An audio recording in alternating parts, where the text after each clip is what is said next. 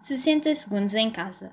Nas garagens, com zonas de arrumação, podemos encontrar diferentes fontes de poluição. Exemplo disso, temos os carros e as motas que libertam monóxido de carbono e que pode causar dores de cabeça, enjoos, tonturas, dificuldades de concentração e, quando estamos expostos a grandes concentrações de monóxido de carbono, pode causar dores no peito, falta de ar e pode até ser fatal. Outras fontes de poluição são as tintas, os diluentes ou outros produtos químicos podem causar dores de cabeça e irritação nos olhos, nariz, garganta e pele.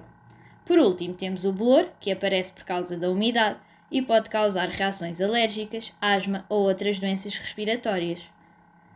De forma a melhorar a qualidade do ar na garagem, devemos ventilar o espaço, optar por produtos que não tenham compostos orgânicos voláteis e devemos armazenar estes produtos adequadamente, seguindo as instruções que vêm nas embalagens.